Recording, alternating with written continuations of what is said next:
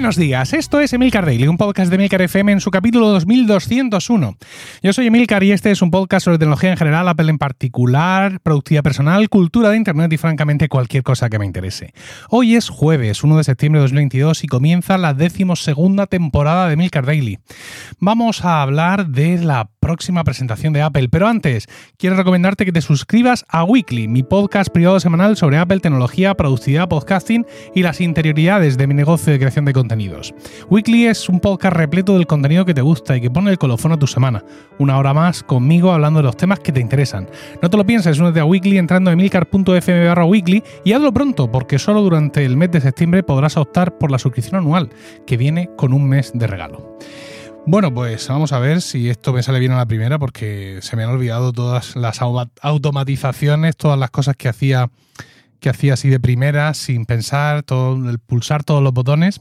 Vuelve Milcar Daily, vuelve tu podcast diario favorito y lo hacemos in media res, como se dice en literatura, en medio de toda la acción, una acción que nos va a llevar a la presentación de los nuevos iPhone. Y es que este año se ha adelantado todo una semana, en vez del el previsible 13 de septiembre, martes, habitualmente la romería de la Virgen de la Fuensanta aquí en Murcia, la fecha generalmente elegida por Apple para la presentación de sus nuevos iPhone, se nos ha adelantado todo una semana, una semana, un poquito menos porque nos vamos al miércoles. Miércoles inusitado es miércoles 7 de septiembre. Estaré en directo en los canales privados de Discord de Weekly retransmitiendo esta presentación para, para todos los, los suscriptores de Weekly.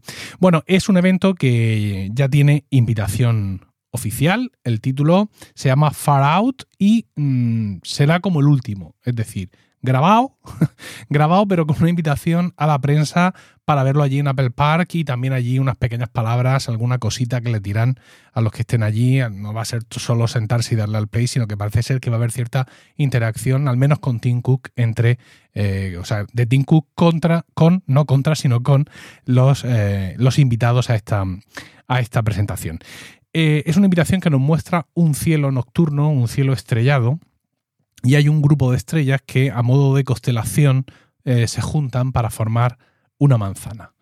Innumerables cábalas se han hecho, como podéis suponer, mm, de esta invitación y lo que significa, y esto significa que entonces Apple va a presentar no sé qué y no sé cuántos, pero bueno, ya sabemos que esto no funciona así, así que no le vamos a dar pábulo a todas estas especulaciones, incluso aunque a posteriori resultara que alguno ha acertado, porque, insisto, esto no, no funciona así.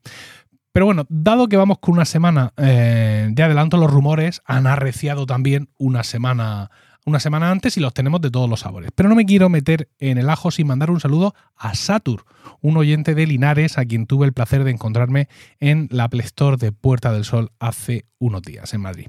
Bueno, dicho esto ya, vamos con los rumores barra noticias. Para empezar, hay algunos fabricantes que, pues de una u otra forma, algunos fabricantes de carcasas que han acabado, como siempre ocurre, filtrando los nombres de los nuevos dispositivos y que al parecer serían los siguientes iPhone 14 con pantalla de 6,1 pulgadas, iPhone 14 Plus con pantalla de 6,7 pulgadas, iPhone 14 Pro con pantalla de 6,1 pulgadas y iPhone 14 Pro Max con pantalla de 6,7 pulgadas. Un poquito de raciocinio en el naming nunca viene mal, así que el apellido Max se reserva para la gama Pro y el apellido Plus, que ya conocíamos, se queda en la gama no Pro.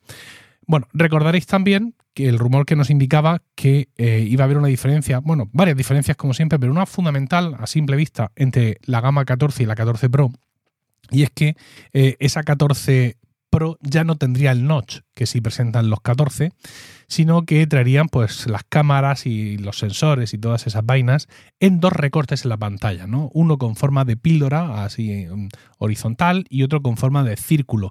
Eh, presentándonos algo así como una especie de I minúscula acostada.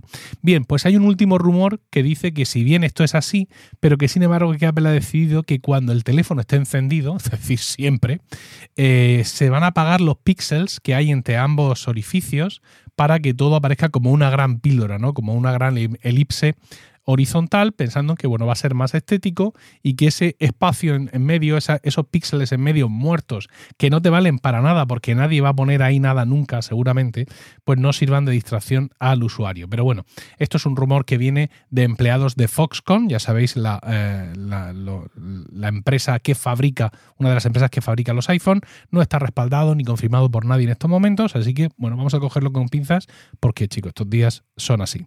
Hay otro rumor que dice que los modelos Pro van a partir de 256 GB de almacenamiento y no de 128 como eh, los 13, ¿vale?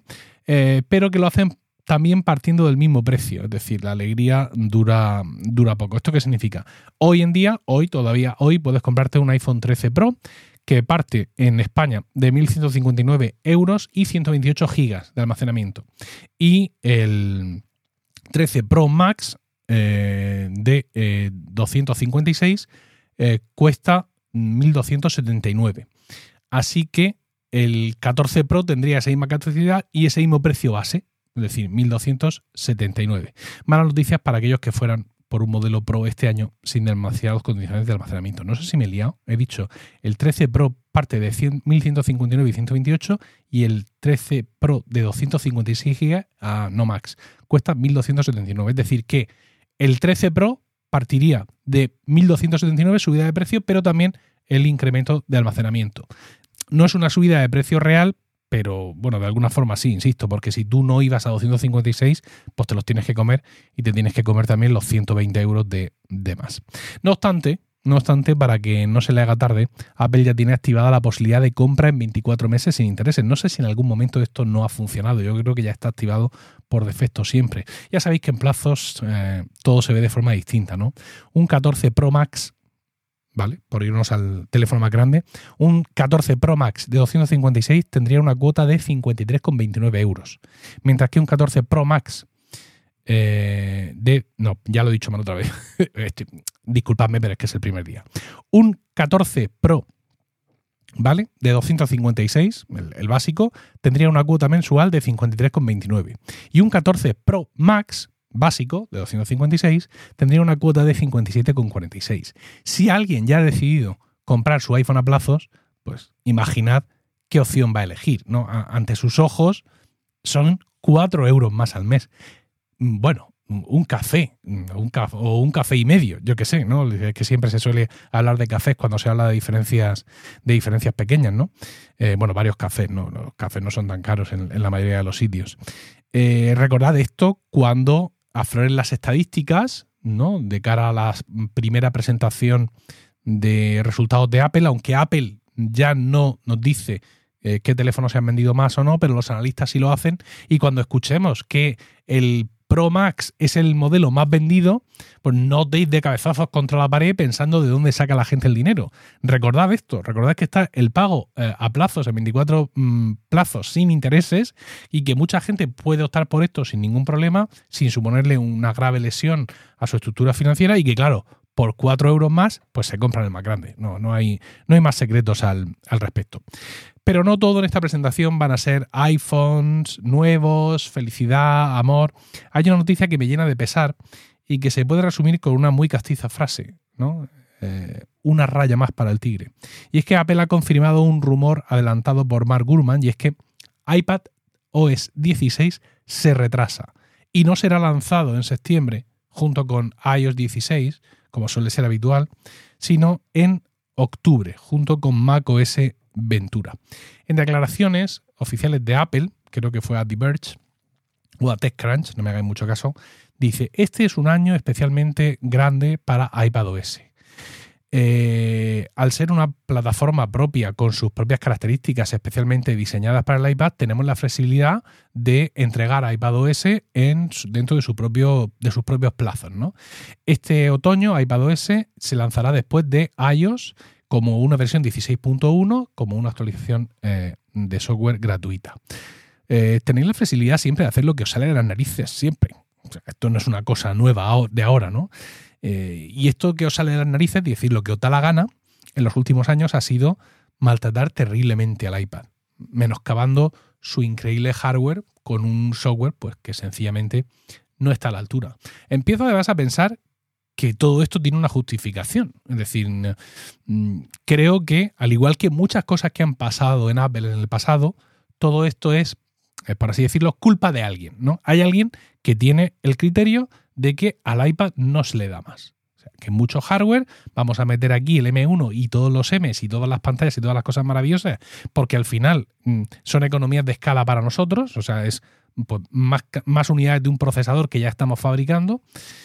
Eh, pero no le vamos a dar más porque, pues porque queremos que la gente siga tirando hacia el Mac, porque queremos que la gente no abandone el iPhone, pues porque queremos no sé qué, por no sé qué tipo de estrategias, o incluso, digamos, para no hacer todavía más largo el ciclo de renovación de los iPads. Pensad que mucha gente compra un iPhone nuevo cada año, cada dos años, cada tres años, pero es muy difícil que la gente actualice con frecuencia sus iPads. Si tú le vas dando novedades de hardware, los puedes ir engañufando. Si tú le das un software muy consistente que aproveche todo ese hardware, vosotros imaginad una actualización de iPadOS 16 como la gente, ¿no? que dice en Argentina. Una actualización que de verdad tuviera una multitarea, que, que tuviera todo lo que llevamos pidiendo, no sé, 5, 8 años. El iPad que tú te compres hoy, ¿cuándo lo renuevas? Dentro de. cuando explote, por así decirlo, porque si tiene ese software y si tiene todo ese hardware que tiene, tú cuándo vas a necesitar un nuevo iPad. ¿Qué mal le pueden poner a un iPad, no? Y yo creo que está ahí la cosa.